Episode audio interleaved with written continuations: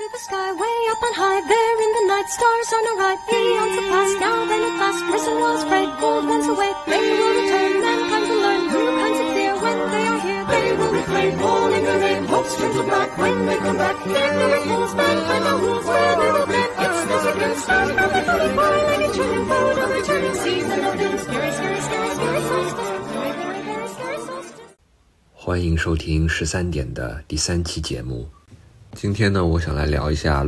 嗯，爱手艺大神 H.P. 洛夫克拉夫特一篇非常著名的论文，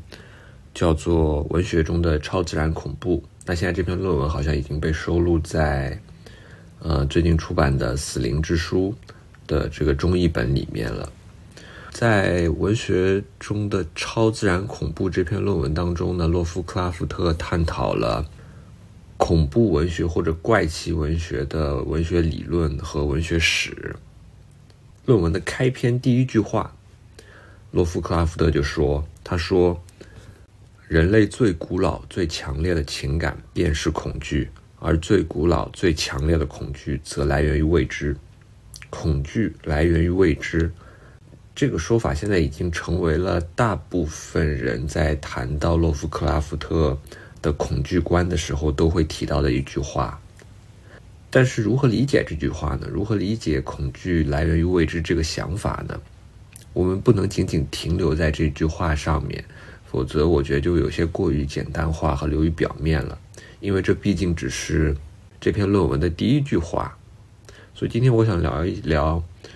呃，我们应该如何深入的理解恐惧源于未知这个想法。呃，在论文当中呢。罗夫克拉夫特把他所提倡那的那种，嗯，真正恐惧的恐怖文学和那些看似恐怖的，其实却仅仅触及了恐怖皮毛的，呃，文学作品，呃，区分开来。他是这样说的：“他说，这种围绕着恐惧的文学作品，不能够和另外一种看似相同。”但表达的思想却大相径庭的文体相混淆，这就是那些仅仅触及了恐惧皮毛的作品，他们多以庸俗的血腥暴力来达到惊吓读者的目的。洛夫克拉夫特在这里 diss 的是一种通过血腥暴力来吓你一下的那种文学作品，这种基于惊吓的文学作品，它仅仅触及了文学恐怖的皮毛。但却并没有触及真正的恐怖。那很多人会觉得，洛夫克拉夫特在这里提到的那种触及了皮恐怖皮毛的作品，可能是那种，比方说美式的恐怖，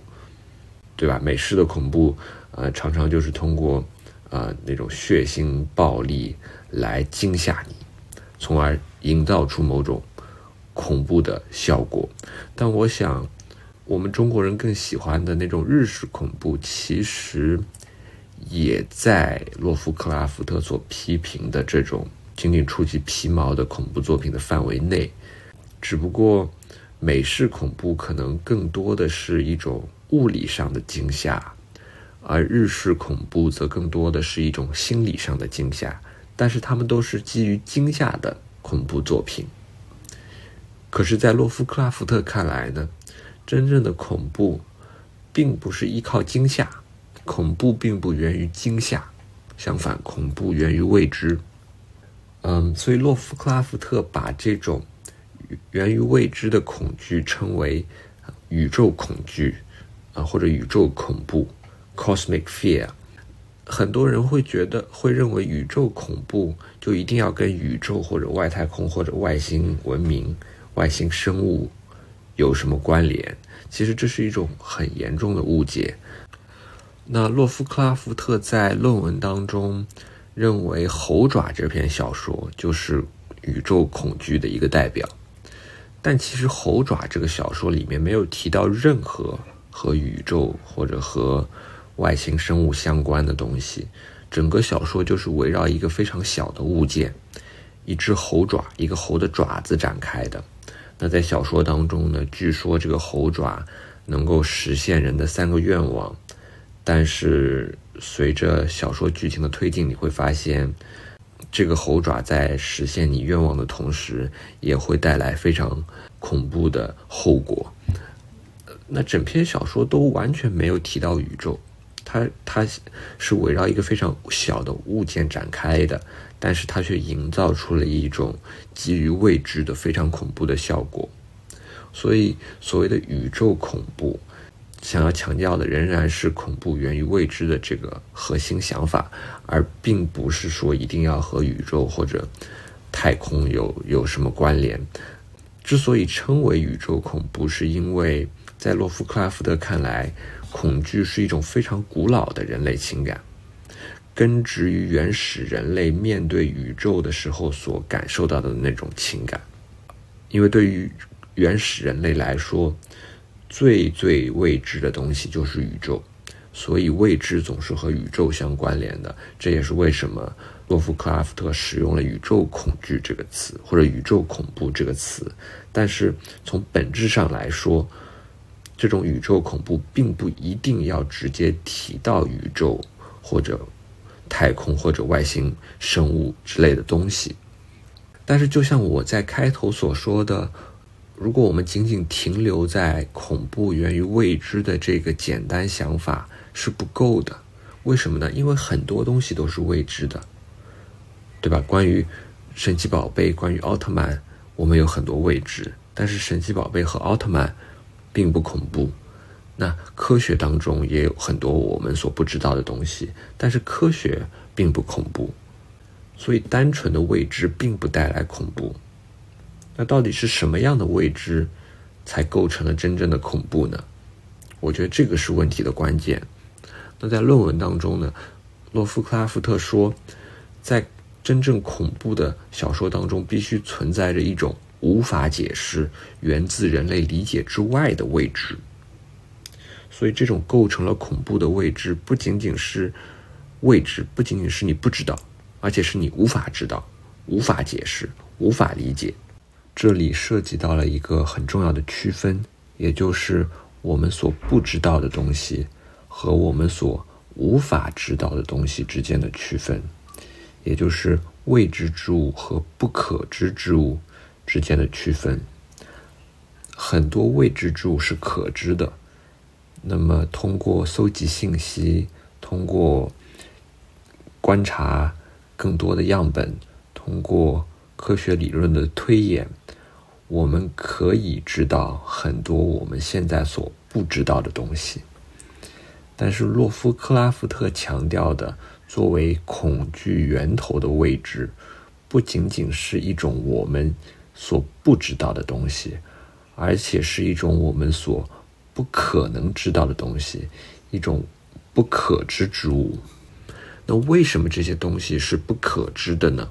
是因为它们是超出了人类宇宙已知的理性秩序的。用洛夫克拉夫特的话来说呢，就是说这些无法解释的东西构成了对自然规则的违背与破坏。所以，准确的说，恐怖不仅仅源自于未知，而且它需要源自于某种不可知、不可理解，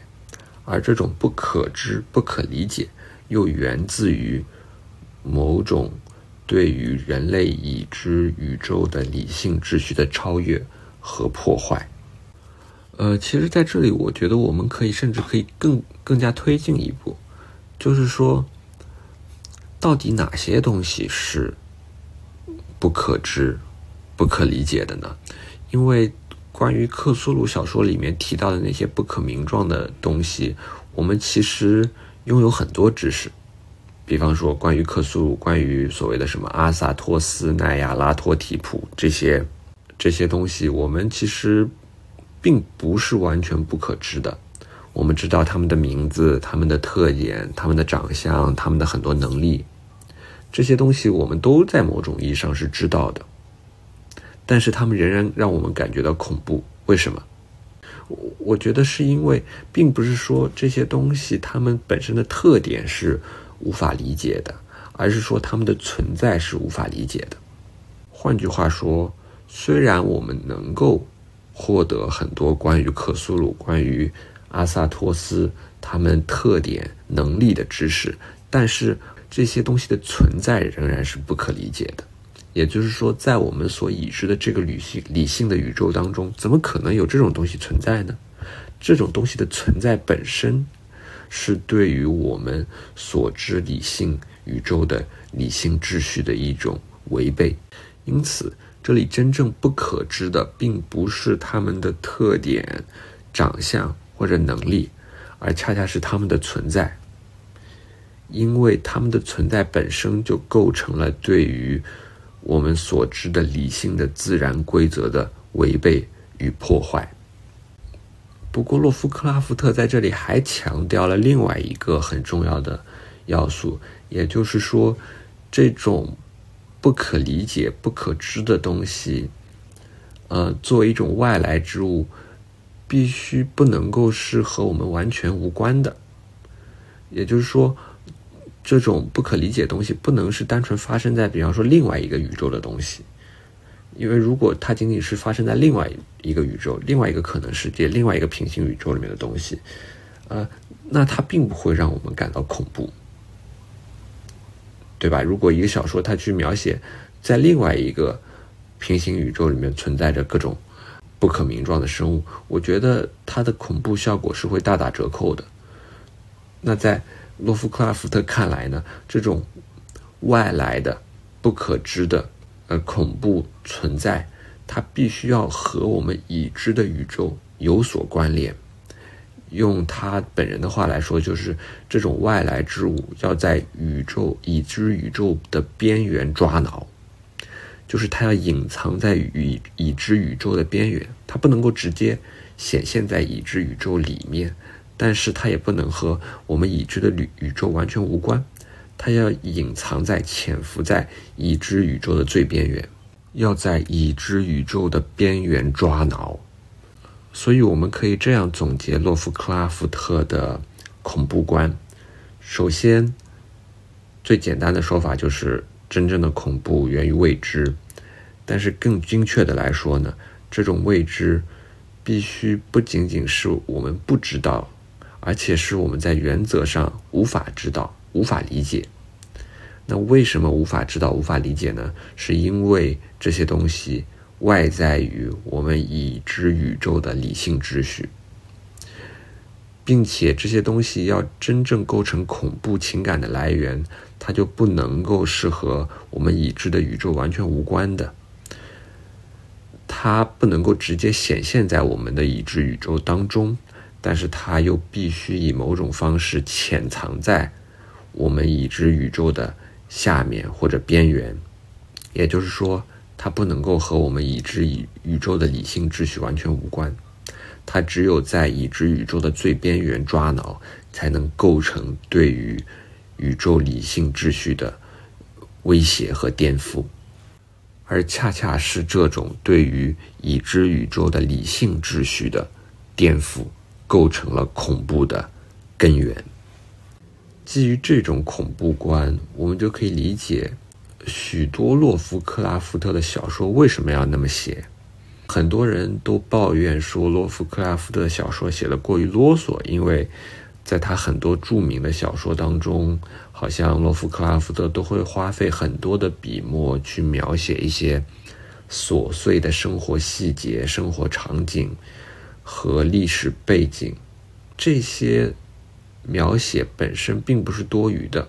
而是因为洛夫克拉夫特要加深我们的印象，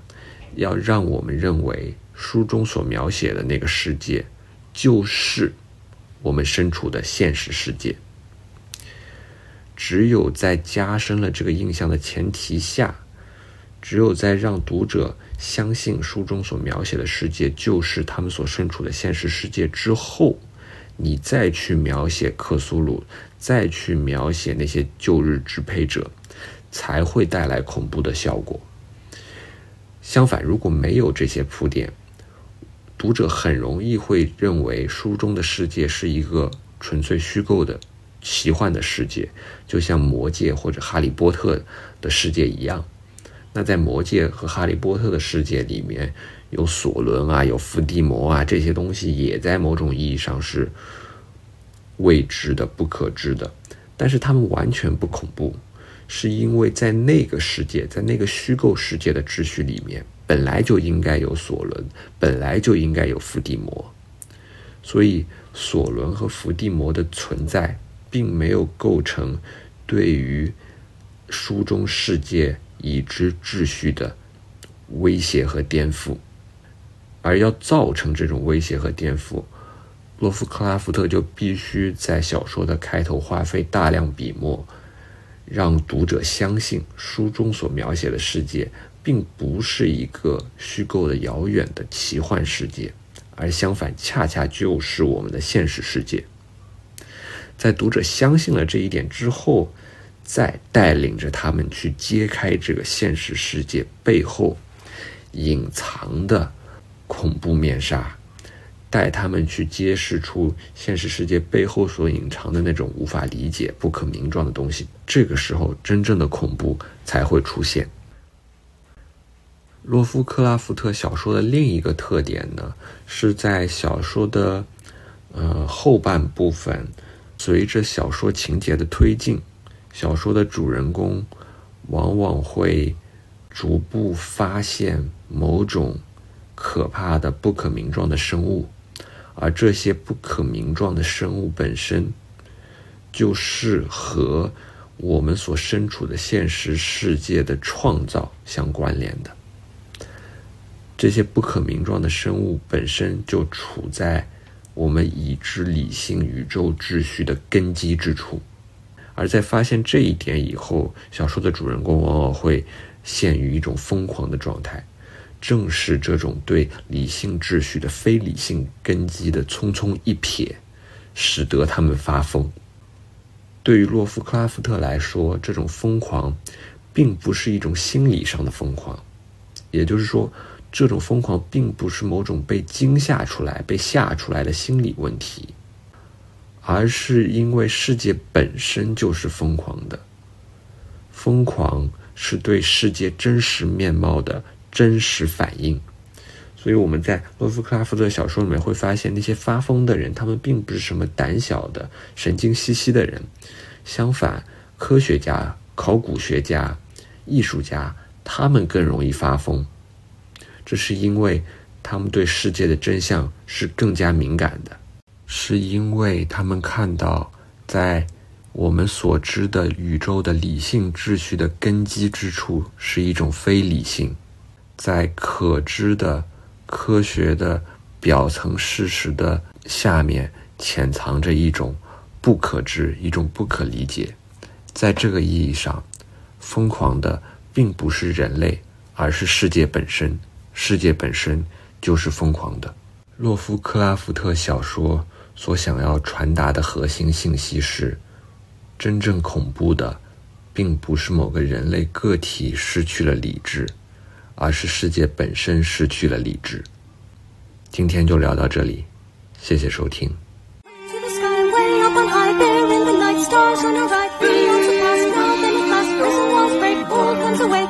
Reign terror and pain, woes